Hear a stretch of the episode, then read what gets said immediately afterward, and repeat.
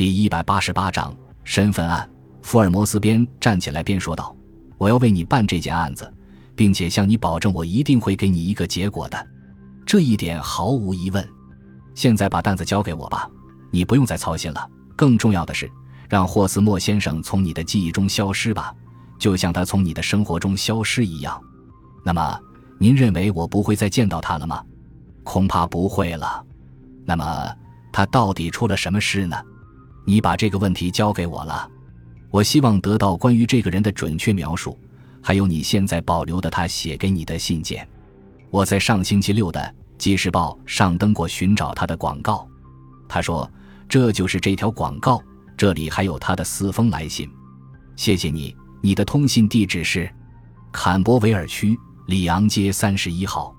我知道你一直没有安吉尔先生的地址，那么你父亲的工作地点在哪里呢？他是维斯特豪斯马班克商行的旅行推销员，那是芬丘波特的法国红葡萄九大进口商。谢谢你，你已经把情况说得很清楚了，请你把这些文件留下来，记住我给你的劝告，让这整个事件就这么了结了吧，不要让它再影响你的生活。福尔摩斯先生，您对我真是太好了，可是这个我做不到，我必须忠实于霍斯莫，只要他一回来。我就马上和他结婚。我们的这位客人，尽管他戴着一顶可笑的帽子而显得茫然若失，但他那颗淳朴的忠诚之心所体现的一种高尚的情操，却让我们不得不对他肃然起敬。他把文件放到桌子上就离开了，并且表示只要我们需要他，他会第一时间赶来。福尔摩斯沉默了几许，他的手指尖仍旧顶着手指尖，两条腿向前伸展。眼睛朝上盯着天花板，然后他从架子上取下那只陈旧不堪、满是油渍的陶制烟斗。这烟斗对他来说好像是一个顾问。点燃烟丝之后，他朝后靠在椅背上，那浓浓的蓝色烟雾袅袅萦绕，笼罩在他那充满无限忧思的脸上。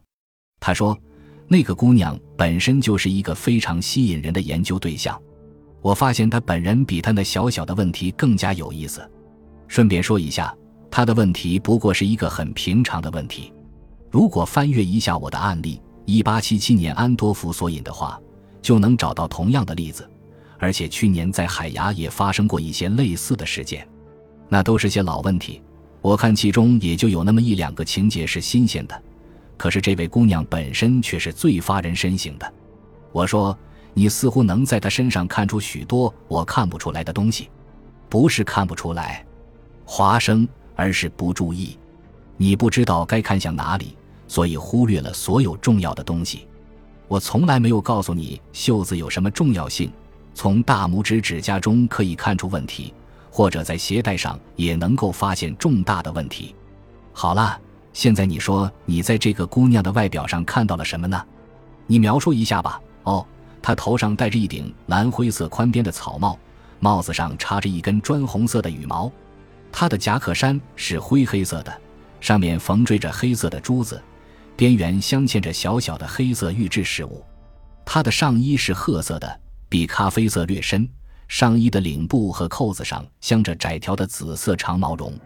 手套是浅灰色的，右手食指部分已经磨破。他穿的鞋子是什么样的？我倒并没有注意观察。他略微有点胖，戴着下垂的金耳环。总的看来是相当富裕的，他的神态很平常，看着还算舒服自在。福尔摩斯轻轻地拍了拍掌，抿着嘴微笑道：“华生，我绝不是恭维你，你的进步的确很大。你的这番描述非常好。你固然忽略了所有重要的东西，但是已经掌握了方法。你观察颜色的眼睛很敏锐，伙计，你绝不能依靠一般的印象。”而应该集中注意细节。一般而言，我观察一个女人，首先着眼的总是她的袖子。也许对一个男人来说，我们通常首先观察她裤子的西部。正如你所看到的，这个女人的袖子上有长毛绒，这是透露痕迹的最有用的材料。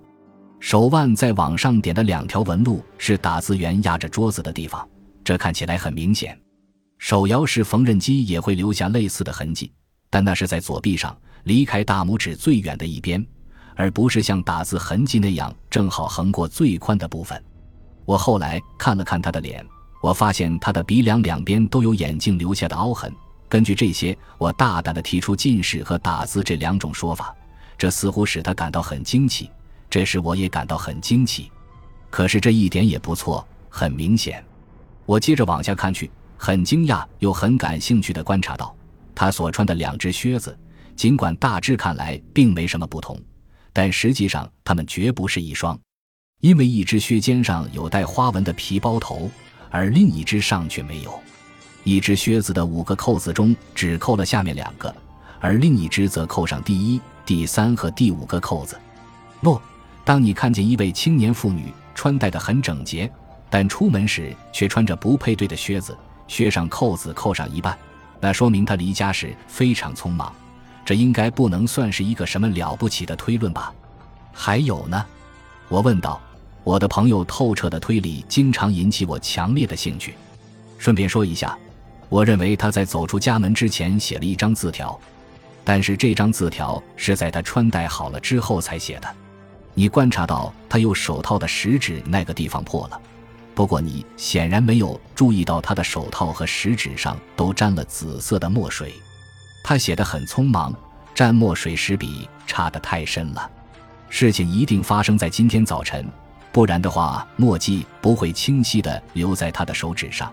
这一切虽然都很简单，但却充满了趣味。不过，我得赶紧回到正题上来。华生，给我念一念寻找霍斯莫·安吉尔先生的那个启示好吗？我把那一小张印刷的字条凑到灯前。寻人启事：十四日晨，一位名叫霍斯莫·安吉尔的先生失踪。此人身高五英尺七英寸，体格健壮，肤色淡黄，头发乌黑，头顶略秃。留有浓密漆黑的颊须和唇姿，戴浅色墨镜，讲话低声细语。失踪前身穿金丝镶边的黑色大礼服、黑色背心、哈里斯花呢灰裤、褐色绑腿，两边有松紧带的皮靴，背心上挂有一条艾伯特式金链。此人曾在莱登霍尔街的一个事务所任职。若有人可以了，福尔摩斯打断道：“甚至那些信件。”他看了一眼，说：“很一般，除了一次引用过巴尔扎克的话以外，其中没有任何关系到霍斯莫先生的线索。不过有一点很值得注意，他无疑会使你大吃一惊。这些信件是用打字机打的。”我说：“不仅如此，连签名也是用打字机打的。你看信的末尾这几个打得工工整整的霍斯莫·安吉尔的残迹，有日期，你看到了。”但是地址除了莱登霍尔街外，别无其他，这是十分含混的。这个签名很能说明问题。事实上，我们可以说它是决定性的。关于什么的？我的好搭档，难道你还没看出这个签名与本案的重要关系吗？我不敢说我已经看出来了。难道是他想在一旦有人对他的毁约行为提出起诉的时候，借以否认是自己的签名？不，这不是重点。不过现在我要写两封信，这样就能解决问题了。一封是给伦敦的一个商行，另一封是给刚才那位年轻小姐的继父温迪班克先生。我想问他明天晚上六点钟能否跟我们再次见面。我们不妨跟男家属打打交道。那么现在，医生在未收到这两封信的回音之前，我们没什么事情可做了。我们可以把这个小小的问题暂且放一放。我的这位在行动中的推理是细致入微、经历过人的朋友，对于这一点我深信不疑。所以，尽管这是个奇特的疑案，他仍然能够表现出那种胸有成竹、从容不迫的态度。我想，这也毫无疑问。据我所知，他只失败过一次，那是波西米亚国王和艾琳·艾德勒照片案。然而。当我回顾四个签名那种怪事，以及与血字的研究联系在一起的很不寻常的情况时，我觉得如果一个案子连他都解决不了的话，那真是十分奥秘的一案了。我离开他时，他仍然在抽着那只黑色的陶制烟斗。